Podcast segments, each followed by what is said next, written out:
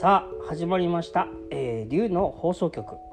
ドラゴンブロードキャストです、えー、僕はエスコート役の春です。今日はですねあのえっ、ー、と万人向けの幸せになる方法のお話でございます。ね。えーと、万人向けっていうのはあのなんて言うのかな。幸せになるとか、えーと、悟りを開くとか恐怖を、えー、なんかこう手放すとかね難しいと思ってる人がね多いと思うんですけど、えーと難しくないんですよねだけど難しいってことになってるんですね。えーと、そういう集合意識がいっぱいあると。まあ、その集合意識っていう面倒くさい言葉はちょっと、えー、使わないで説明するとみんながなんかそんな風に信じてる？難しいもの幸せになるのは難しいとかね、えー、悟りを開くのは難しいとかね。イエス・キリストやお釈迦様のようになるのは難しいとかね、えー、そう思い込んでたらそうなる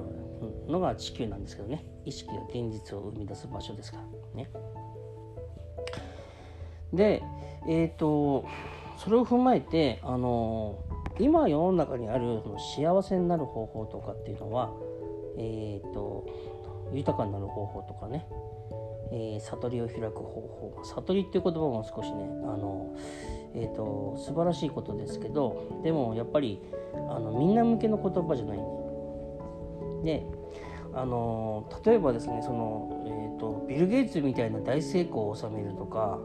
えーと、一郎みたいな成功をするとか、あ、お釈迦様みたいなそういう悟りを開くみたいなことって地球の今人口が60億か70億か分かんないですけど、えー、できる人は何人いるのかっていうぐらいですねそれはもう1%にも満たないわけでしょそのやり方を参考にしてっていうのは僕ちょっとねあの残酷なやり方を課してると思いますね。えっ、ー、とそれなのに成功した人の真似をすればいいというのはある意味ね、えーと、間違ってないんですけどだけど自分にはちょっと苦しいなっていう場合ね。なんかみんながこれいつも言うことですけどね。みんなができることを現代僕たちは見つけて、えーとみんなが幸せになれる方法を今の僕たち今の魂を生きてる僕たちはん？今を生きている魂の僕たちは今の時代を生きている魂の僕たちはそれをですねやろうとしてるんじゃないかしらということをね、まあ伝え、お話ししたいわけです。でえっと、スピリチュアルなことやっていくとそのいわゆるその過去の偉人な偉大な人たちというかね過去のマスターたちがやっていたことをしたくなるっていうのはやっぱあると思うんですけどでもそのまんまだとちょっと面白くないというかえっ、ー、と過去やったやってる人がいるんだったらそれをさらに発展したことをねやりたいというふうに流れが出てくると思うんですねま最初は追っかけていいんだけどそのうちね、えー、違うことを見つけると思いますでそれがあのみんな万人向けの、えー、幸せになれる方法ですね。でこれいつもお話ししますけど、えっ、ー、とじゃあそれはどうすればそうなるのかっていうと,、えーと、いろんな表現やいろんな方法をいろいろねお話しさせてもらってますけど、えー、もちろんかぶることがあると思いますが、えーとみんな向けの方法ってやっぱり自然体になるということ。シンプルに生きる自然体で生きる、えー、別にあのなんか無の極地とか、えーと、空の状態とかに到達とか悟りを開くとか、えー、そういうふうな考えてるステージからもともと全部悟ってるし開く必要はないし到達する必要もないっていうかもう到達してるっていうことを自分で信じましょうっていうことをメッセージはね、まあ、それはもう昔からいっぱいあるんですよ。あるんですけど、えーと、ただどうやってそれをそうなるかっていうのってちょっと曖昧で曖昧なんですね。えー、で、えー、明確化されてなかったり、えー、それはそうですね。それを体験した人が言ってるわけじゃないからどうしてもなんか肝心なところは曖昧になったりしちゃうんですけど。でもそれでもね、えー、と過去は過去でそのその曖昧な情報ですらも、えー、と必要だったんだからいいんですけど。でも現代の僕たちはそれらをもっとさらに発展させたい魂、えー、っていうことが多いのじゃないかなと、まあ、僕は思ってましてでえっと、自然体になるってことは別に何も自分に強要させる必要はないんですよね。雨降ったらじゃあ雨雨が快適だったらそのまま浴びてればいいしなんか気持ちよくなかったら寒かったらじゃあ雨が当たらないとこに移動すればいいだけじゃないですか。でも人間の僕らはそこで、えー、っといや人間なんだからこうすべきだってことに縛られるわけですよね。もしくは今自分は悪いことしたんで罰として冷たい雨雨を浴びるべきだみたいな。で、えーまあ、そんなことは分かってると思うんですよ。でそれ具体的にあの実社会に置き換えたらじゃあ自分は子供を産んだんだけどどうも子供を育てるのは苦痛で大変だってなってきた場合いやもうなんかもう子供の泣き声だけでもイライラしちゃうっていうお母さんがいたら、まあ、イライラするのはみんなあると思うんだけどそこであの子供の可愛い顔を見てリセットできる人もいればそうじゃない人もいてそうじゃなかったらその人はあの別に自分で子育てなくても違う人に育ててもらえばいいんですよね。それを許すのか許さないのかなんかあの家政婦さんみたいな人になんか面倒見てもらうのか親戚の人に面倒見てもらうのか養子に出しちゃうのか。子供にしてみたらすごくね残酷な風に聞こえるかもしれないですけど、えー、でも苦しんだお母さんと一緒にいるとまたもっと苦しいことが実は起きるのかもしれなくて。でそれ以前に自分はその例えば子供を育てるってことだったらやっぱり母親だからやらなきゃいけないっていう義務の中でやるっていう言い方してるとやっぱり心は全然麻痺して自然体じゃないんですよね。自然体で生きるってやりたいことはやるしやりたくないことはやらないっていうすごくシンプルな考えだけど僕らはそんなことはみんな知ってると思うんだけどでもそれをする時必ず邪魔するのが親だからとか女だからとか男だからとか、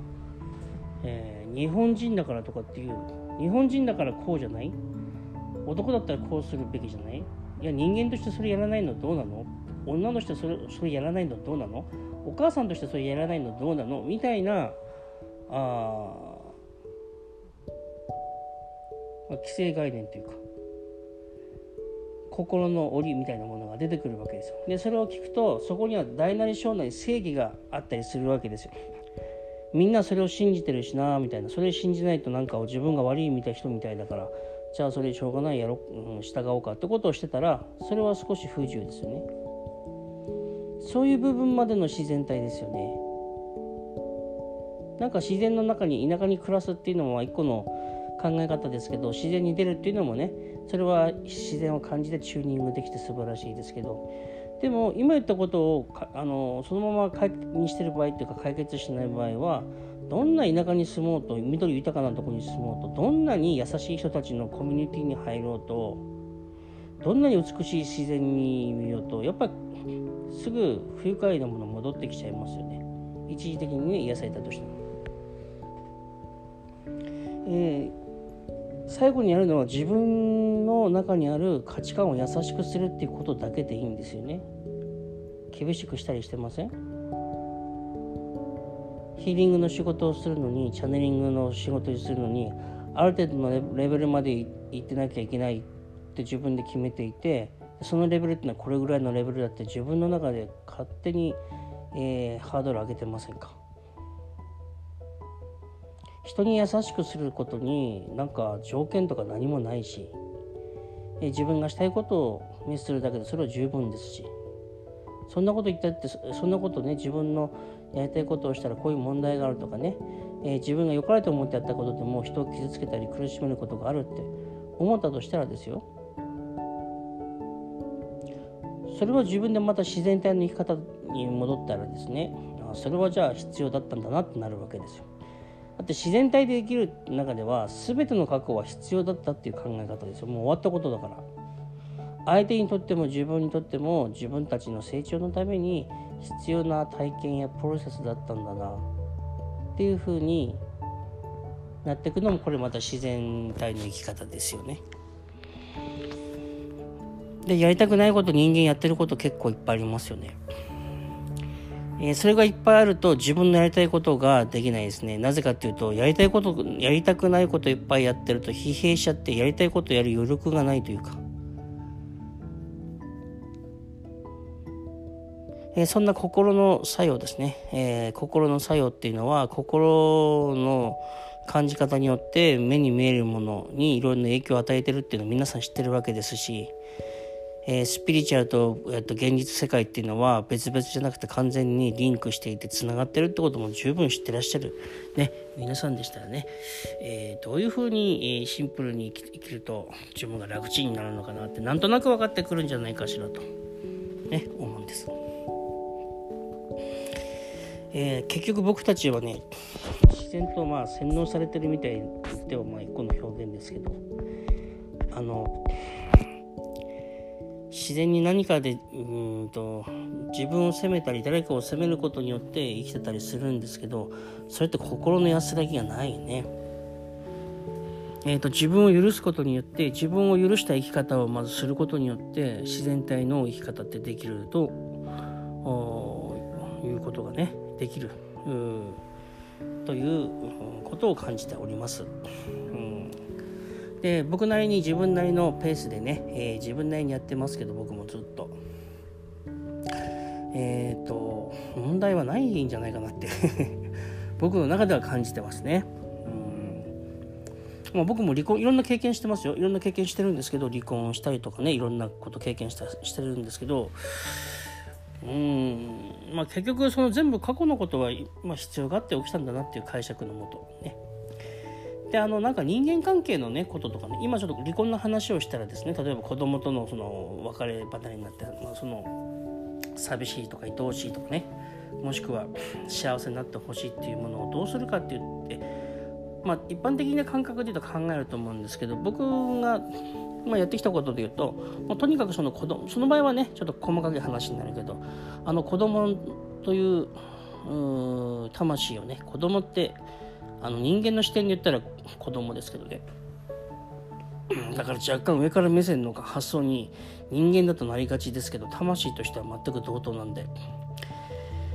えー、自分の子供として生まれてきてくれたその魂の美しさを信頼するっていうそれだけですね。例えばね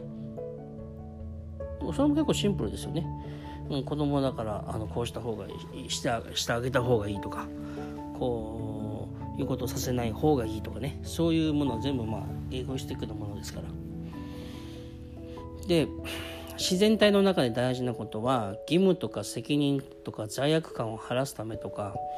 大正義のためとかそういう大義名分で人は生きようとしますけど人間というのはそんなちっちゃなもんじゃなくて、えーと、慈しみとか喜びとかつまりあの愛に基づいて生きていく、え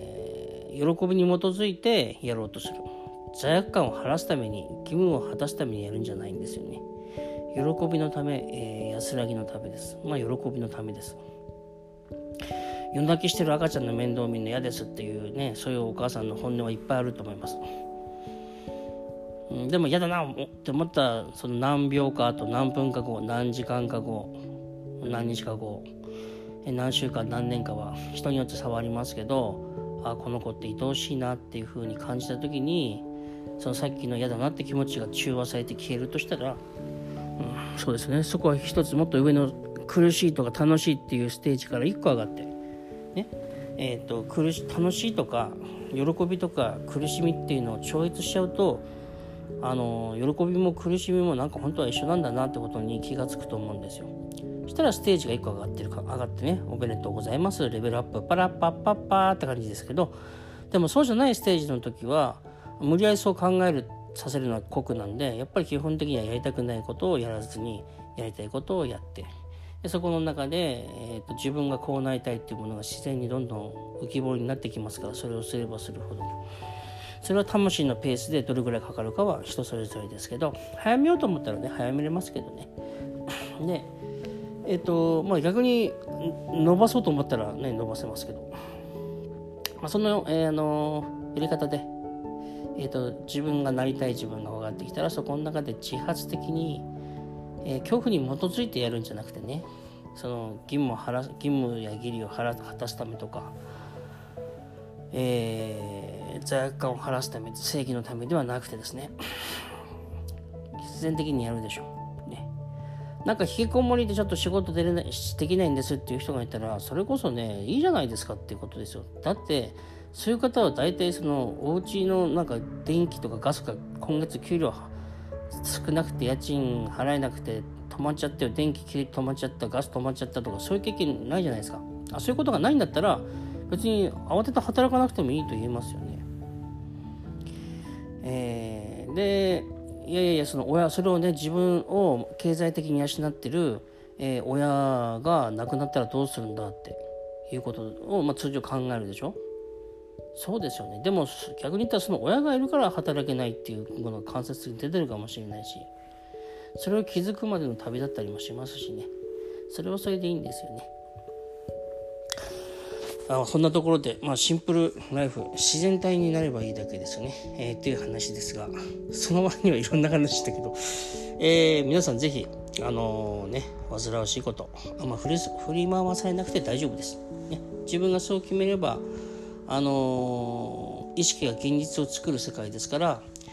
えー、少しずつね自分の望む自分が意識した方に、えーと、世の中変化してきます。世の中とか自分の体験が変化してきます。だから苦しいもの見たら苦しい体験しやすくなるし楽しいものを見たら楽しいものに意識向ければ楽しいことが起こりやすくなるしっていうそれだけですけどね。ねあのぜひ皆さん自然体でそれで楽しくね、えーご自分のご自分の魂のペースで進まれてください。ありがとうございました。で、えー、夢を持ってる人はねあの慌てず焦らず諦めないってこれも大事だったりするからね。応援いたしております。またお会いしましょう。ありがとうございました。